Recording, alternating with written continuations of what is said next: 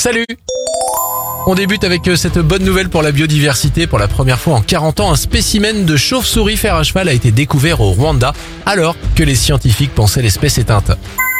On continue avec ce coup de chance incroyable. Un couple a trouvé une perle d'une valeur de plusieurs milliers de dollars alors qu'il mangeait des coquillages dans un restaurant du New Jersey aux États-Unis.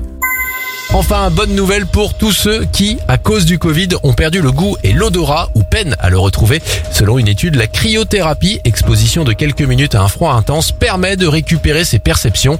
L'amélioration a été constatée sur 93% des patients suivis au bout de 5 séances. C'était votre journal des bonnes nouvelles. Je vous souhaite de passer une belle journée.